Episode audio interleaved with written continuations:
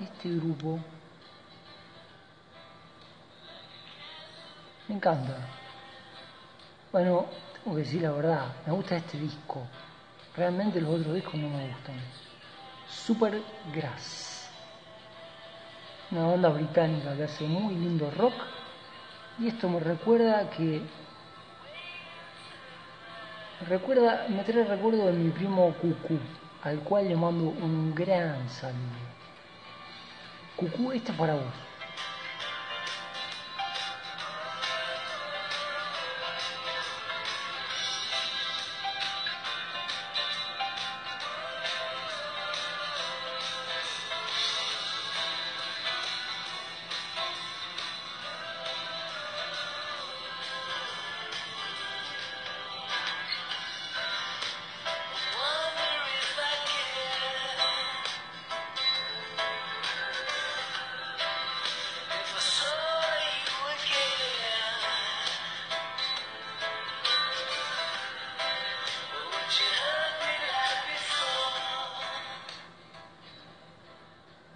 Bueno, vamos a los hechos históricos, amigos. Los hechos históricos son los que son. Esto es así. Y yo no me quiero enroscar, pero me da bronca cuando los creyentes hablan estupideces. Y o bien dicen que los ovnis no existen o que son los demonios. Deberíamos hacer un, un, pequeñito esfuerzo como para poner, primero ponernos nosotros en, el lugar que corresponde. Si alguien como creyente nos interpela a nosotros y nos dice, che, ¿qué creen los cristianos de los extraterrestres? No, nosotros no creemos nada de eso. Bueno, eh, ser negacionistas, ser negacionistas como el Pentágono no nos sirve, ¿eh? no nos sirve. Hay hechos históricos, hay hechos que pertenecen a la historia, están documentados y hay que conocerlos. Los creyentes tienen que cortar con la cadena de desgracias que consiste en repetir burradas porque otros las dijeron. Los creyentes tienen que cortar con ese rosario de desgracias, consistente en la repetición de estupideces que se vienen diciendo tradicionalmente sobre no solamente el, el tema ovni, sobre un montón de temas. Acá en este audio hablamos de el tema ovni y no me quiero enroscar, no me quiero enroscar. Porque va a parecer como que soy enemigo de los creyentes cuando realmente lo que yo quiero es que como cristiano eh, estemos a la altura de las circunstancias. A ver. Los hechos históricos concernientes a toda esta cuestión ufológica van quedando desnudados a medida que eh, vemos la trama de la sociedad Carnaghi, de la sociedad fabiana, sociedad a la cual pertenecía el escritor que escribió eh, La Guerra de los Mundos, sociedades elitistas, sociedades de estructura masónica, sociedades del diablo, vamos a decirlo así, ¿no? Todos estos son los propulsores eh, de, toda esta cuestión alienígena, que vamos a ver a, a qué quieren llegar con esto, porque esto no es que se les ocurrió a esta gente, ¿no? No, no, no. Esto viene del lado oscuro de la fuerza, susurrándose, ¿no? Para ir poniéndolo en marcha desde hace ya más de un siglo. Hace más de un siglo que Satanás tiene interés en que esta ideología impere no solamente en la mentalidad de la cultura norteamericana, sino en todo el mundo. Por eso, hoy por hoy, entre las series eh, que se ven en Netflix, la mayor cantidad tiene contenido alienígena. Si vos ves el catálogo de Netflix del año pasado, del anteaño, de este, vas a ver que la mayor cantidad de series y las más vistas son las que tienen todo un trasfondo extraterrestre alienígena, porque están dedicados y consagrados a esto. Pero ¿a qué van con esto? ¿A qué van con esto? Bueno, los hechos históricos que, digamos, abonan el suelo donde fue plantada esta semillita, vienen más atrás de, del discurso de John Dewey en 1917. Porque John Dewey, si, se, si prestaron atención, dijo en su discurso, alguien mencionó que la mejor manera de unir al mundo sería por medio de un supuesto ataque extraterrestre alienígena. Esto ya venía de más atrás, no es que se le ocurrió a John Dewey esto en 1917, no. Esto viene de más atrás, ¿no? Esto viene incluso de más atrás de la novela, la primer gran novela sobre este tema que es La Guerra de los Mundos. Pero bueno, vamos a centrar ahora nuestra atención en la primera década de 1900 en Viena. Viena. Los hechos históricos. En la primera década de 1900 Viena era la capital del imperio más importante del mundo este era el imperio austrohúngaro. Este imperio austrohúngaro terminó con la Primera Guerra Mundial, fue desmembrado. En la Primera Guerra Mundial las élites decidieron destruir el imperio austrohúngaro para empezar a dar forma eh, al mundo de otra manera diferente, de otra forma diferente. Y tras Cartón llevaron a cabo las élites la guerra, lo que nosotros conocemos hoy como la Segunda Guerra Mundial. Pero en la primera década de 1900, Viena era la capital del imperio más importante del mundo, era el imperio austro-húngaro. Su vida social y cultural, me refiero a Viena, que era la capital del imperio, ha sido comparada relativamente con la vida en un centro como París o Nueva York en su apogeo.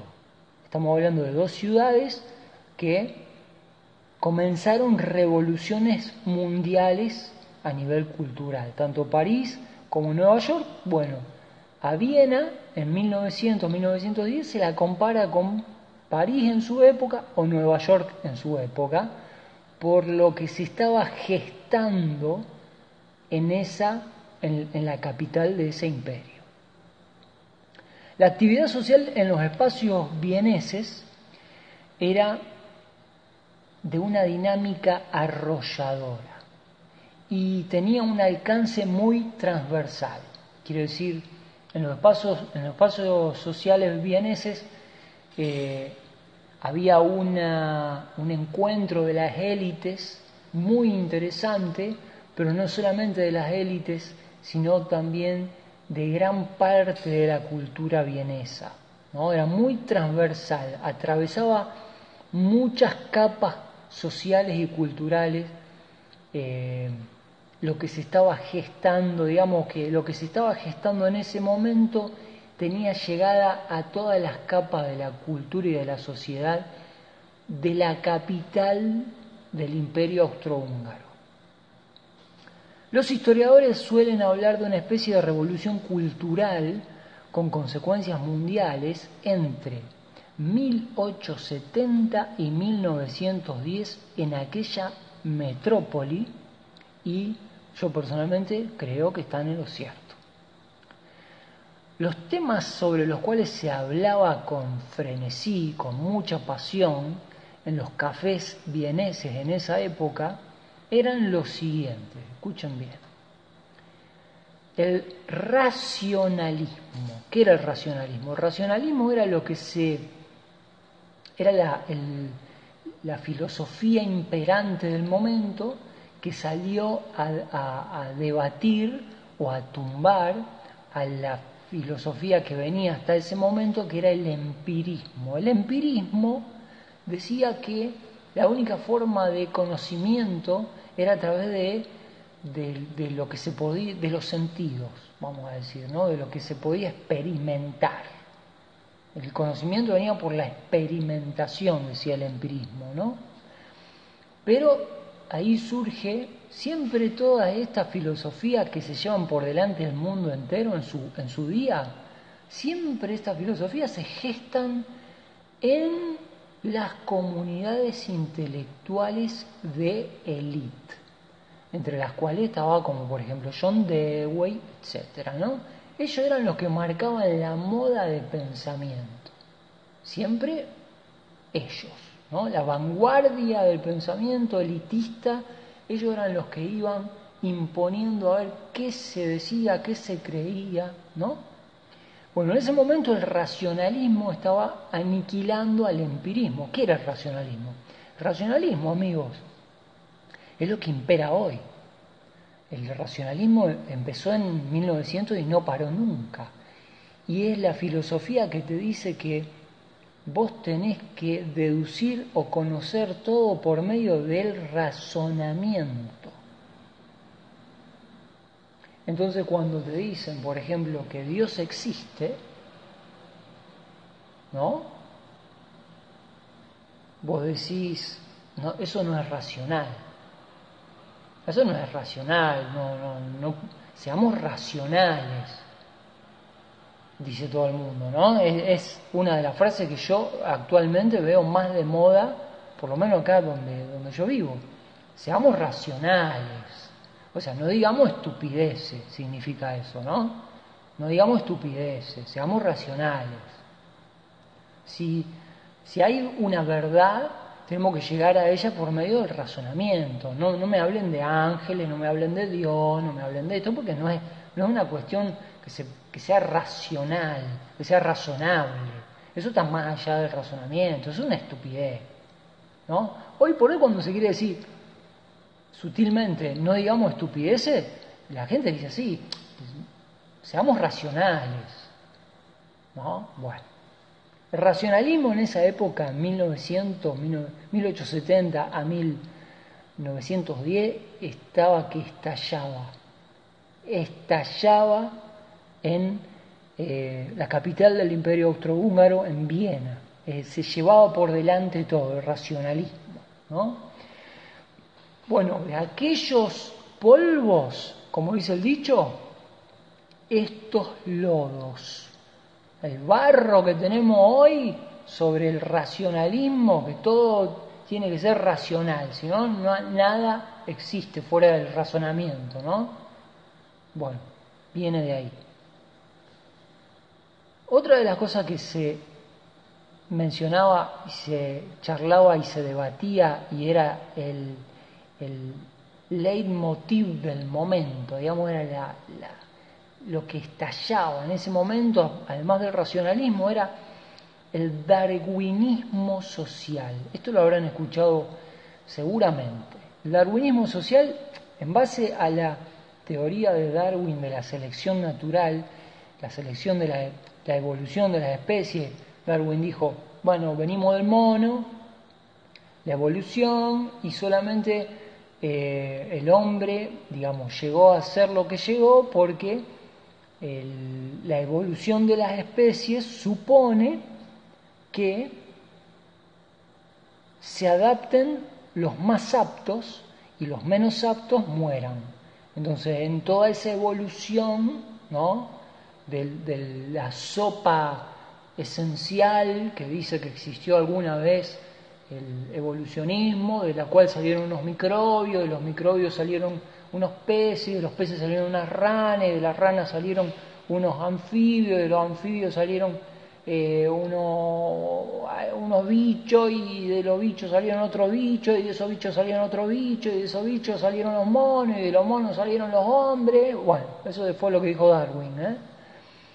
Eh, entonces, en base a esa tesis, a esa hipótesis de la evolución de la especie de Darwin, se desarrolló otra, otra gran, otro gran eh, pensamiento de la época, que era la versión de la evolución de las especies aplicada a las sociedades y a las culturas.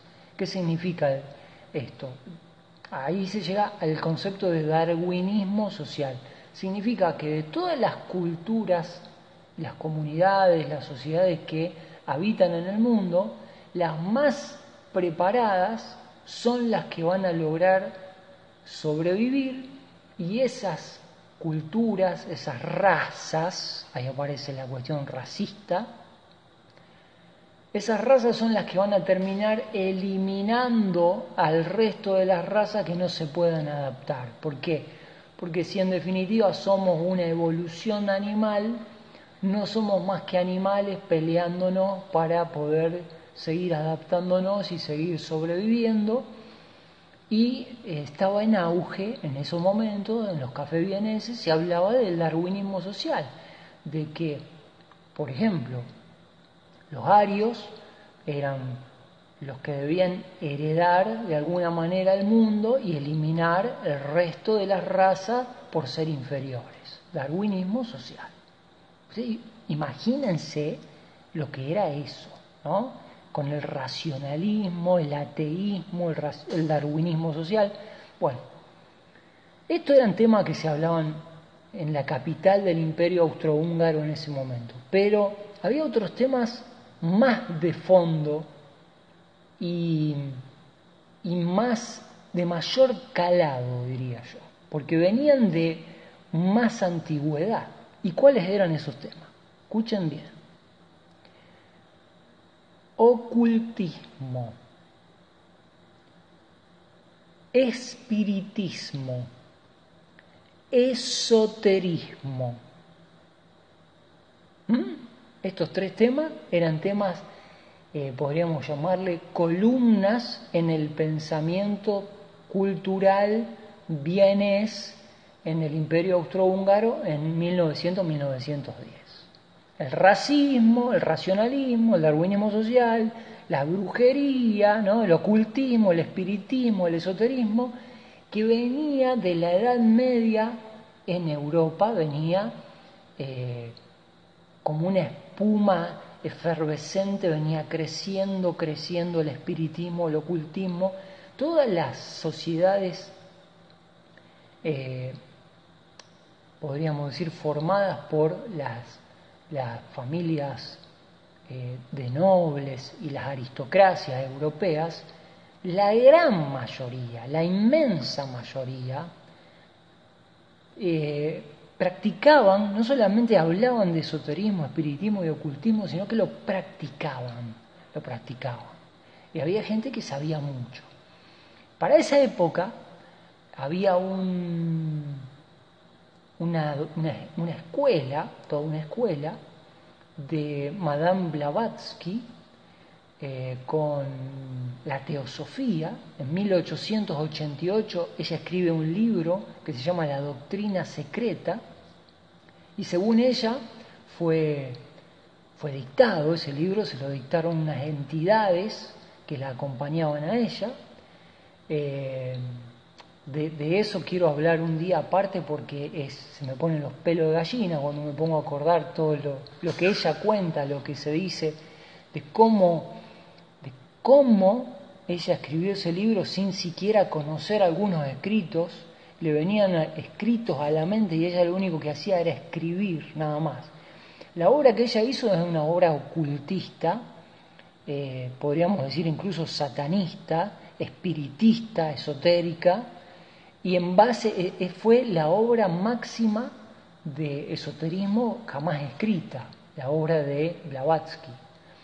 Eh, y eso se había escrito en 1888. Imagínense que ahora estamos en 1900, los primeros años de 1900 estaba el esoterismo y el espiritismo y el ocultismo estaba en su máximo nivel. Entonces, en Viena, uno de los temas esenciales era el espiritismo, además del racionalismo y del darwinismo social. Vayan llevando este combo. ¿eh? Esto es peor que un séptimo regimiento de un solo trago. Olvidate. Otros temas que se hablaban. ¿Saben quién estaba en las mesas de los cafés vieneses en esos días de 1900 a 1910 con una novedad increíble y que practicaba el ocultismo también, practicante del ocultismo? El señor Freud con su psicoanálisis. Se sentaba en los cafés vieneses y hablaba del psicoanálisis. Y algunos lo empezaban a escuchar. Ahí él empezaba ya el desarrollo del psicoanálisis, estaba a full, era una idea nueva en ese momento. Y él además practicaba el ocultismo, el espiritismo, el esoterismo, creía en todo eso y formaba parte también de algunos grupos eh, discretos y secretos. Bueno, ahí estaba también el gran Freud con su psicoanálisis, salió de, ese engendro de... yo, yo, esto lo comparo con una olla en, el cual, en la cual el diablo está preparando un veneno increíble, ¿no? Ahí estaba entre los ingredientes de esa olla eh, estaba el psicoanálisis y el mismo Freud. El onirismo, también se hablaba del onirismo, que es el significado de los sueños, ahí estaba Freud también hablando de eso. Em, el erotismo pictórico, ahí se empezaba a destapar todo el, desmadre sexual que vino después. Em, y ni hablar de otros temas más delicados, que son el eugenismo quiere decir la esterilización de algunas razas para que no tengan más hijos. El racismo, limpio y claro, se hablaba en Viena en 1910. El anticomunismo, el antisemitismo. Em, quiero decir, se, dan cuenta, ¿no? Lo que, es el cóctel este, que se estaba discutiendo en esos, podríamos decir, 1870, 1910, son 40 años que se está fermentando un cóctel ahí terrible, ¿no? Terrible. El racismo era... No, no había ningún tipo de freno para las ideas racistas que se les ocurrieran a los vieneses en esa época, en el imperio austrohúngaro. Y bueno, unos temas finales, que era eh, la ariosofía, que significa el estudio del origen de los arios, que ellos creían que tenían que heredar eh, todo el mundo, digamos, ¿no?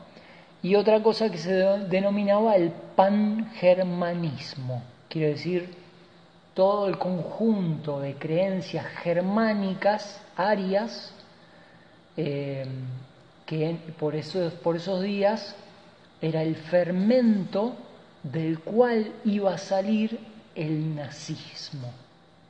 ¿Se entiende? Bueno, según eh, un experto que se llama Stefan Kutzenberger, él dice acerca de las aristocracias y las élites intelectuales de Viena en 1910.